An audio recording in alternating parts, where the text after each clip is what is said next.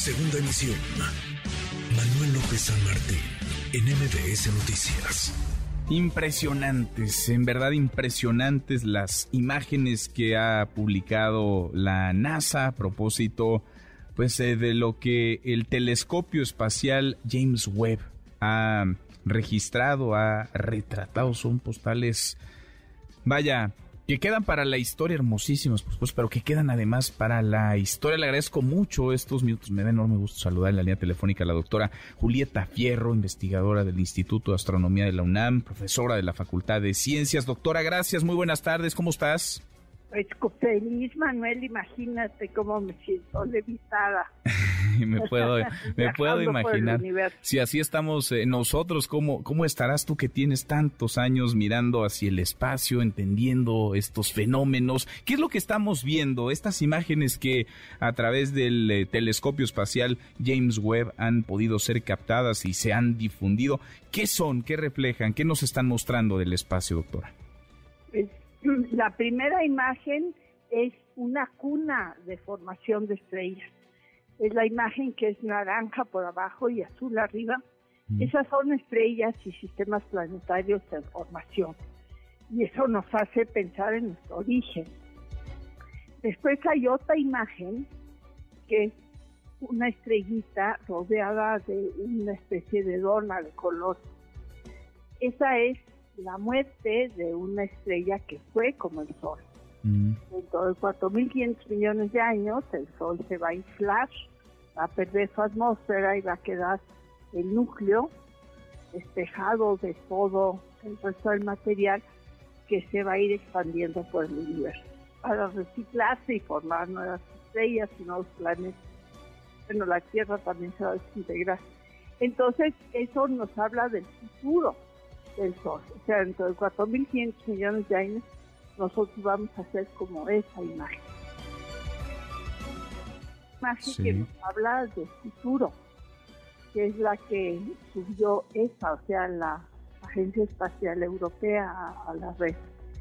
Y son dos galaxias, conglomerados de 100 mil millones de estrellas cada una, que están fusionando para hacer una nueva galaxia pues también habla de nuestro futuro. La galaxia de Andrómeda está acercando a la nuestra y pues ambas se van a fusionar para formar una galaxia mucho más grande dentro de 500 millones de años.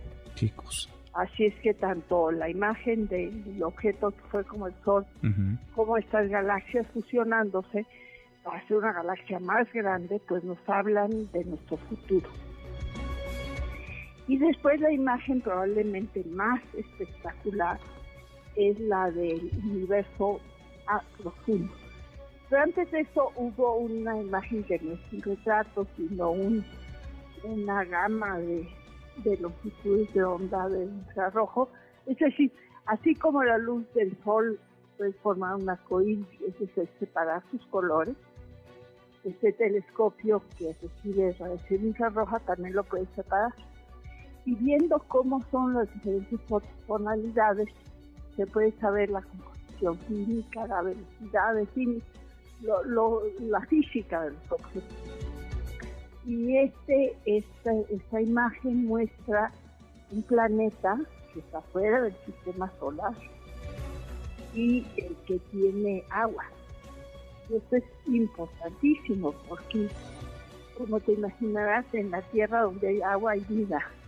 Así es que si descubrimos agua en un mundo gaseoso, como Júpiter, de ese estilo de mundo que tiene neblina de agua, pues hace pensar que puede haber una ¿Qué cosa? ¿Qué, qué, qué? Pues sí, porque cada imagen está está compuesta de, un montón de elementos que dan para un análisis eh, eh, profundo. Ahora, estas imágenes, eh, doctora, vaya, son, captadas que en tiempo real lo que estamos viendo ya pasó, a cuántos años luz. Ayúdanos a entender eso, porque de pronto para la mente, para nuestra mente, que no es una mente desarrollada en ese terreno, en el terreno científico, es difícil de, de comprender.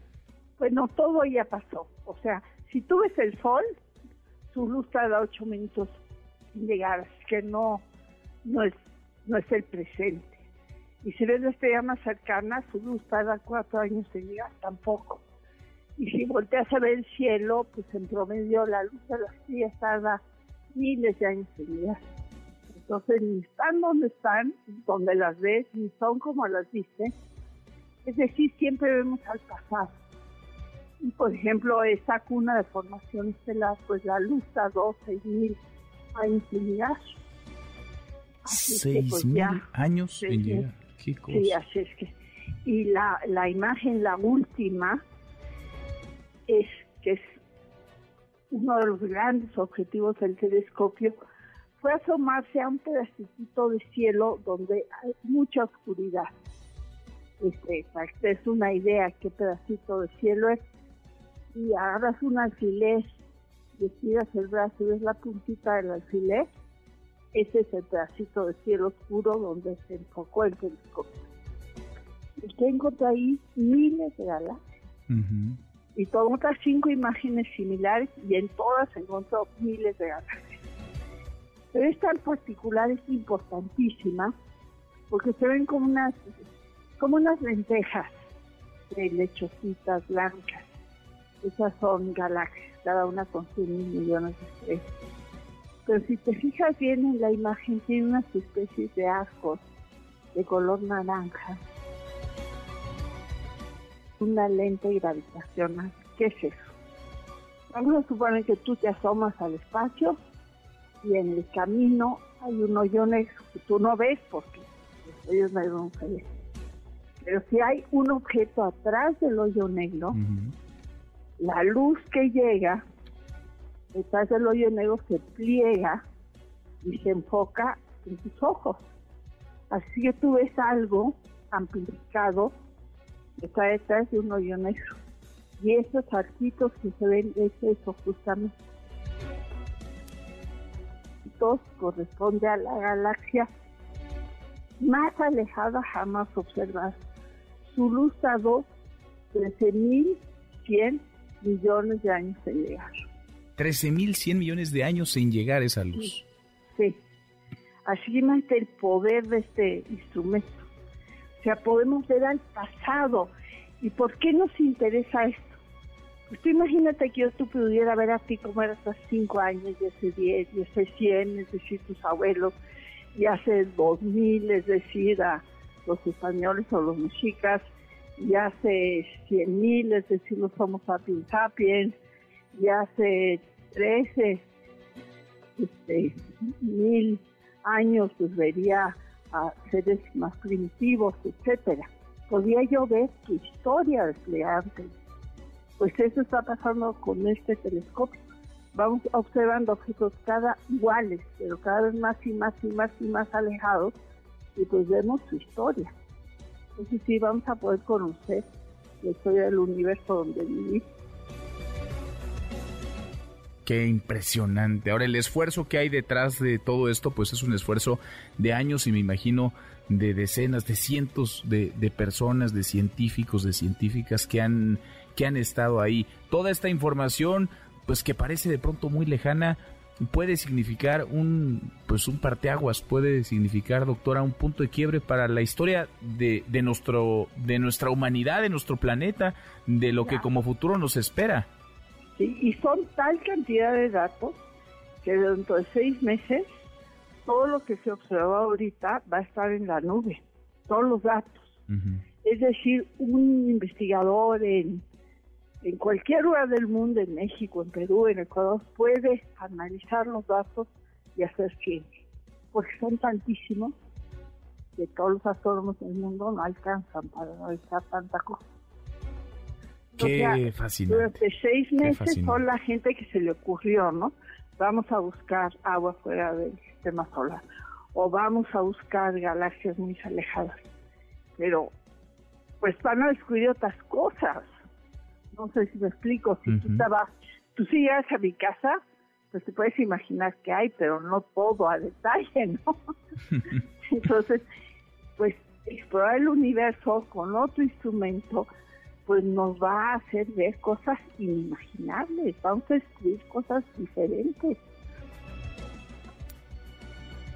Qué, qué, fascinante da para la reflexión, nos dará para, por supuesto, estas bellísimas estampas, pero sobre todo para el conocimiento. Julieta, doctora, muchas gracias, gracias por platicar con nosotros esta tarde. Un placer, Manuel, que la vida te trate bien y que todos tus escuchas disfruten de las maravillas del universo. Igualmente. Vale la pena. Igual para ti. Gracias, gracias como siempre. Muchas gracias, la gran Julieta Fierro. NBS Noticias.